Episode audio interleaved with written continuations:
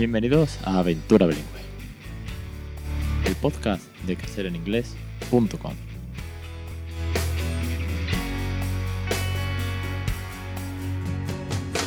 Capítulo 74, hoy sí, 74, que la semana pasada también dije 74 y no lo era, perdonadme. Capítulo 74, 16 de noviembre de 2017. Muy buenas, mi nombre es Alex Perdel y esto es Aventura Bilingüe, el podcast sobre bilingüismo para aquellos que no somos precisamente bilingües, pero lo estamos intentando, no, os quepáis la menor duda. Y creo que lo conseguiremos, no nosotros, sino nuestros peques. Bueno, hoy tengo un podcast de estos reflexivos que de vez en cuando saco y va de la inspiración, metas y objetivos del bilingüismo. Así que, ¿qué objetivos, qué metas y qué cosas nos deben inspirar para emprender esta aventura? Es como volver al principio de los tiempos, como volver al primer podcast casi.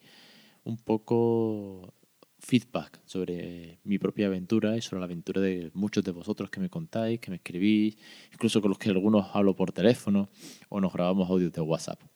Antes, pues como ya sabéis, o ya tenéis que saber de sobra, en crecereningles.com barra curso, pues tenéis ahí eh, esos cursos para ayudaros a cambiar el chip, a crear rutinas, con listados de vocabulario y algunos ejemplos de cómo yo voy creando bilingüe en casa, de manera que os pueda ayudar, os pueda servir de referencia y os inspire y os dé algunas metas y objetivos, que por cierto es de lo que vamos a hablar hoy.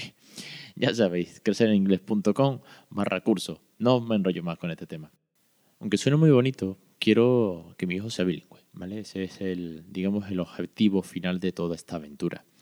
Creo que lo será, y de esto ya hablaba en el capítulo 72, ese que se, titulaba ¿Cuándo sabes que eres bilingüe? Si sueñas por la noche, si puedes contar chistes o si puedes comunicarte en mayor o menor medida, puedes decir que eres o no eres bilingüe. Bueno, esto ya lo estuvimos comentando en este, en este episodio.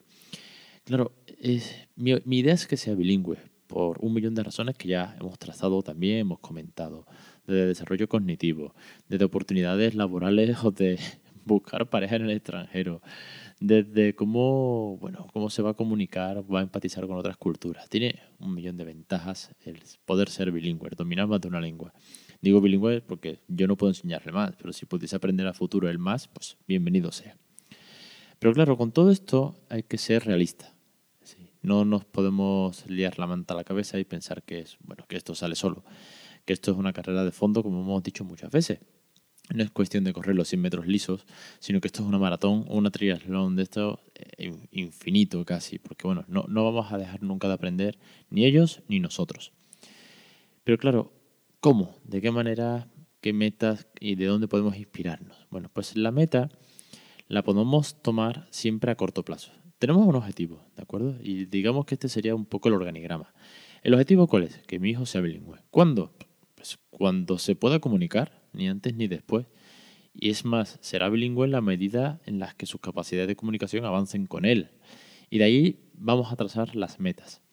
¿Qué metas? Y no con esto, no sin nada partidario de establecer eh, reglas obligatorias, eh, tablas de contenido, que equiparan a todo el mundo por igual.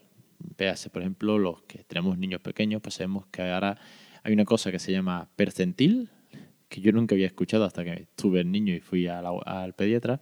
Pues tu hijo está en el percentil 40, tu hijo está en el percentil 10, tu hijo está en el percentil, madre mía, ¿qué es esto del percentil? Bueno, pues esto es del mismo, quiero decir, no es mm, posible, o creo que no es, no me gusta, mejor dicho, poner esas metas, ¿no? Oye, pues a los, al año tiene que decir 100 palabras, de las cuales más de la mitad han de ser en el segundo idioma.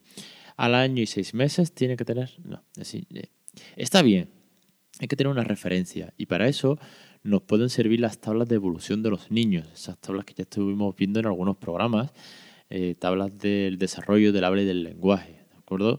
Yo siempre voy comparando lo que se supone que tiene que ser según esas tablas, ¿vale? Con la evolución que tiene. Y nos puede servir como fijación de algunas metas, pero por favor nunca os obsesionéis con esto. Y os digo os, porque a mí no me obsesiona, es una cosa que me da bastante igual, por así decirlo, siempre y cuando no vea una preocupación, que es que, madre mía, es que el niño no, no habla o es que el niño no sabe, no entiende ¿no? que esto es más importante. No os obsesionéis porque tengo algunos comentarios que me han ido llegando de, madre mía, es que va a cumplir el año y todavía no ha dicho papá o no ha dicho mamá. Y, os he notado preocupados. Y es como, bueno, no lo ha dicho, pero lo va a decir. Os está entendiendo. Quiero decir, esas metas están muy bien como dato comparativo para tener un poco de referencia, pero sin que sea eh, algo obligatorio, ¿vale? Porque entonces, madre mía, nos vamos a poner nerviosos por todo, porque no dejan de ser niños y tiene, cada uno tiene una evolución, igual que los adultos tenemos una evolución con respecto a un millón de cosas. Pues en los niños más, porque están aprendiendo, se están desarrollando. Ahora bien, queda por último, yo os quiero hacer un podcast más cortito, que voy más justo de tiempo, la inspiración. ¿De dónde? ¿De dónde podemos inspirarnos? Bueno, pues a mí me ha servido mucho eh, traeros a, varios de vosotros aquí el podcast.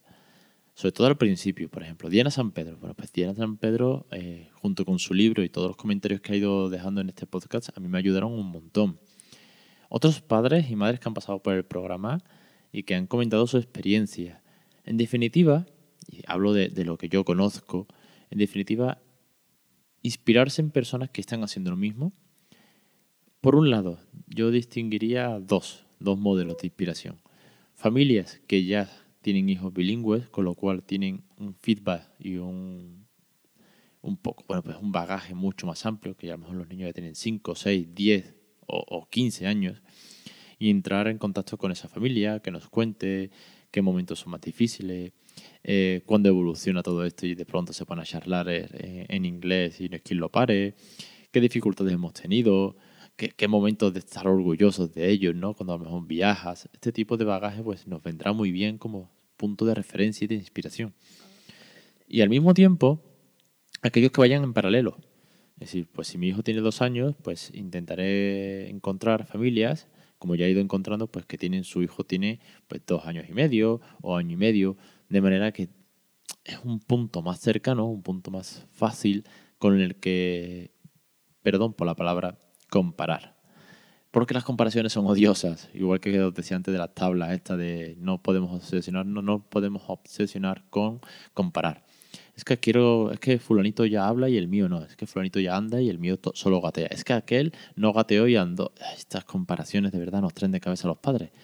Y sigue siendo algo tan sencillo como comunicarnos, divertirnos, jugar, ser cariñosos con nuestros hijos en una segunda lengua. Pero sí que viene bien inspirarnos.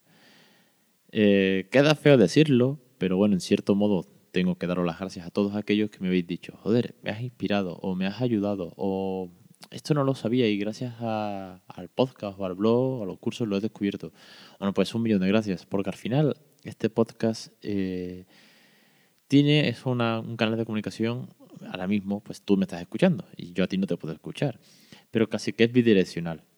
Gracias a todos vuestros comentarios, a vuestras reseñas, a vuestros mails, a vuestros audios de WhatsApp que mucho me mandáis, pues la verdad que es que yo aprendo un montón. Siempre lo he dicho desde el primer episodio, tengo que decir que no dejo de aprender. Y si puedo enseñaros algo, si puedo inspiraros, si puedo hacer que, que estéis más tranquilos o que cojáis fuerzas para emprender esto, bienvenido sea. Así que como resumen, y hoy voy a intentar no llegar ni a los 10 minutos de podcast, objetivo, ser bilingüe, eso lo tenemos muy claro.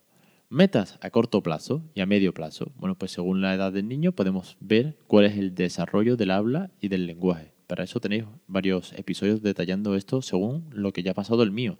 No voy a hablar a futuro, sino voy a hablar del desarrollo a los 5 años, pero sí tenéis ya hasta los 2.